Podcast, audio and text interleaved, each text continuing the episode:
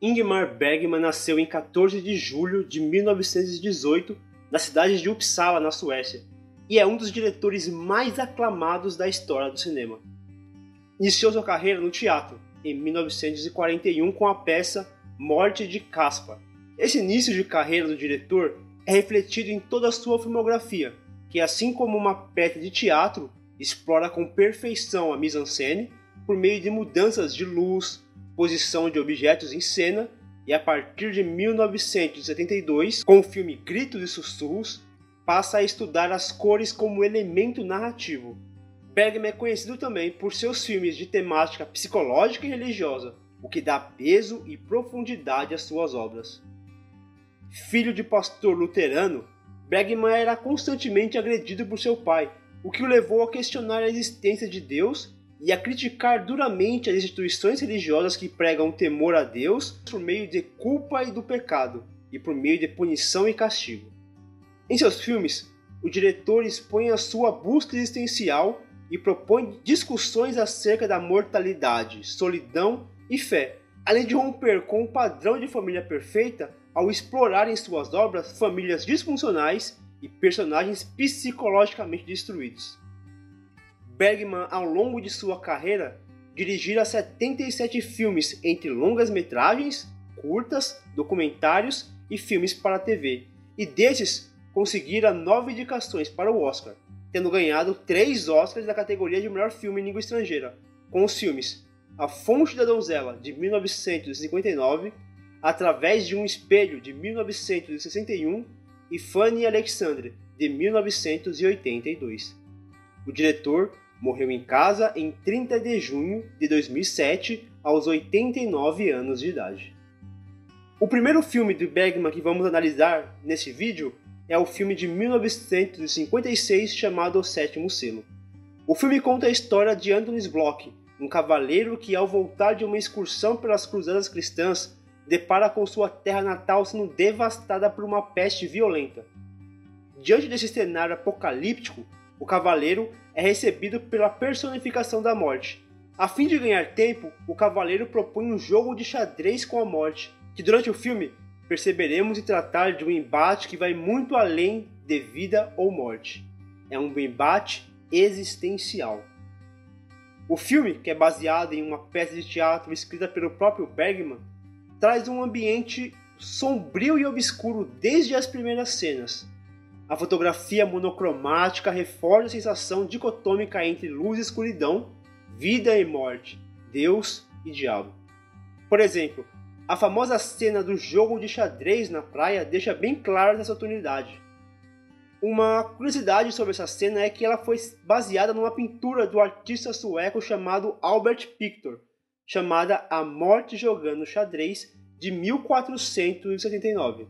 Mas voltando para a cena em si, Percebe-se pela fotografia que até mesmo o céu diurno está sob escuridão, assim como o mar e a terra são escuros, retratando o abandono de Deus diante de sua criação.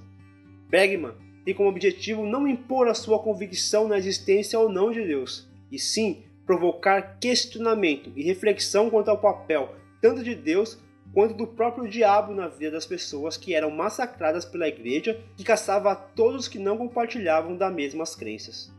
O segundo filme veio no ano seguinte, Morangos Silvestres de 1957. E mais uma vez Bergman fala sobre mortalidade. Aqui temos a história de Isaac Borg, um professor de medicina que viaja à sua cidade natal para receber um prêmio honorário por seus 50 anos de carreira. No trajeto, Isaac reflete sobre sua vida e iminente e temerário fim dela. Aqui, Bergman usa uma narrativa mais simples e mais leve que seu filme antecessor, mas nem por isso ela é rasa.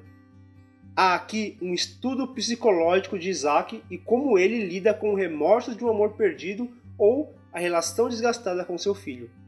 Isaac, em suas elucubrações sobre a vida e a morte, busca uma espécie de redenção diante daquelas pessoas que ainda se mantinham perto dele. É um estudo muito sensível sobre como lidamos com a nossa mortalidade. Bergman mostra aqui o quanto nós, seres humanos, temos dificuldades em lidar com nossa própria mortalidade. Morangos Silvestres é uma revisão de nossas vidas e nossas relações com o passado. Difícil não assistir esse filme sem meditarmos nas nossas relações interpessoais. O terceiro filme dessa lista é Persona de 1966. Este é meu segundo filme favorito do diretor, que mergulha a fundo na psique de sua personagem. Cheio de camadas e interpretações, Persona começa com uma série de imagens sendo geradas por equipamentos cinematográficos que se sobrepõem umas às outras, bagunçando a cabeça do espectador. Bergman joga essas imagens aparentemente aleatórias, como crucificações, um pênis ereto, uma aranha, trechos de uma comédia de cinema mudo, um homem prisioneiro e até mesmo o abate de uma ovelha. Essas imagens, que parecem não fazer sentido algum, se mostram totalmente relevantes conforme o filme avança na sua narrativa. O enredo básico do filme narra a história de Alma, uma dedicada enfermeira que é escolhida para cuidar de Elizabeth Vogler, uma famosa atriz que, após um surto durante uma apresentação, recusa-se a pronunciar uma palavra sequer. Para que esse tratamento tenha melhores resultados, ambas vão para uma casa isolada numa ilha, e lá Alma acaba abrindo sua vida inteira para Elizabeth, que se apropria de suas histórias para criar versões próprias para uma peça de teatro. Persona é um tipo de filme que quanto menos você souber, melhor, pois a história esconde em seus meandros uma complexidade reflexiva que o espectador vai desvendando aos poucos. É uma história sobre criarmos máscaras sociais em nossas vidas para esconder quem realmente somos no íntimo e como expomos nossas fragilidades quando tais máscaras caem. O quarto filme talvez seja o mais poético de todos, Gritos e Sussurros, de 1972. O filme é todo focado nas cores que compõem os ambientes e os figurinos. Preto, vermelho e branco surgem na tela como se fossem mensagens de luto, raiva e apatia. É a primeira vez que Bergman explora cores tão vívidas em um filme, algo que se repetirá em seus trabalhos subsequentes. Gritos e Sussurros fala sobre luto, remorso, futilidade e liberdade feminina, sempre se utilizando de imagens na tela para contar uma história. Vale conferir um vídeo especial que eu fiz aqui no canal falando sobre este filme. Eu vou deixar no card e também deixar um link na descrição deste vídeo. O quinto e último filme é o mais longo da carreira do diretor, além do último de sua carreira no cinema, Fanny e Alexander de 1982. O que talvez seja o filme mais pessoal de Bergman, trazendo suas memórias de infância, é talvez o mais simples estruturalmente e narrativamente falando, o que de forma alguma torna o filme menos complexo. Duas crianças, Fanny e Alexander, alter ego do próprio Bergman, vêem na morte do seu pai suas vidas, que até então eram harmônicas, se transformarem num caos após a sua mãe se casar com um opressor pastor presbiteriano. Bergman economiza na inventividade da direção para criar um ambiente onde a vida dos personagens é mais importante do que os movimentos de câmera e enquadramentos milimetricamente calculados. É um filme que exige paciência do espectador, mas que recompensa no final, pois Apesar do filme ser longo, com mais de 188 minutos de duração e de ter um ritmo um pouco lento, isso em momento algum torna o filme enfadonho. Bergman consegue alternar a história entre a perspectiva das crianças, da mãe e dos demais membros da família, criando um vínculo entre todos os personagens.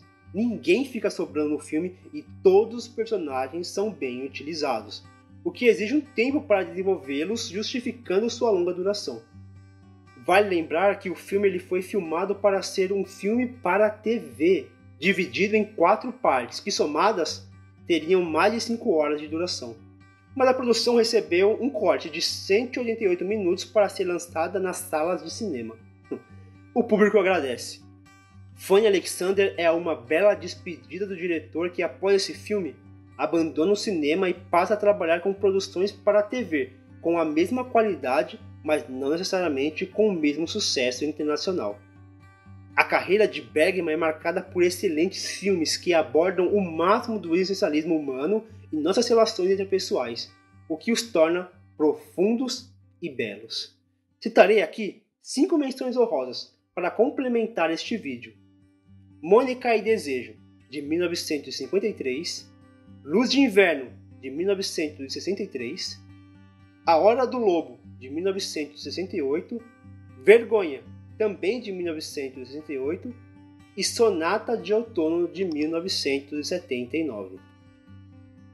É isso aí, galera. Muito obrigado por acompanhar mais este vídeo do canal. Eu espero que vocês tenham gostado dessa lista com 10 filmes do Bergman, que é um diretor fantástico, é um dos diretores que eu mais admiro. Eu espero que vocês acompanhem a carreira, consigam ver parte ou todos esses 10 filmes e mais filmes. Deixa aqui no comentário se você gostou de algum outro filme que não foi citado do Bergman, que você gostaria também de indicar, e também que outro diretor você gostaria de ver a sua obra sendo explorada um pouquinho mais aqui no canal. Os links para as pesquisas eu vou deixar na descrição. Clique para você se aprofundar mais na obra desse diretor tão fantástico. Não se esqueça de curtir este vídeo e também de assinar o canal. Um forte abraço e um bom cinema para todos.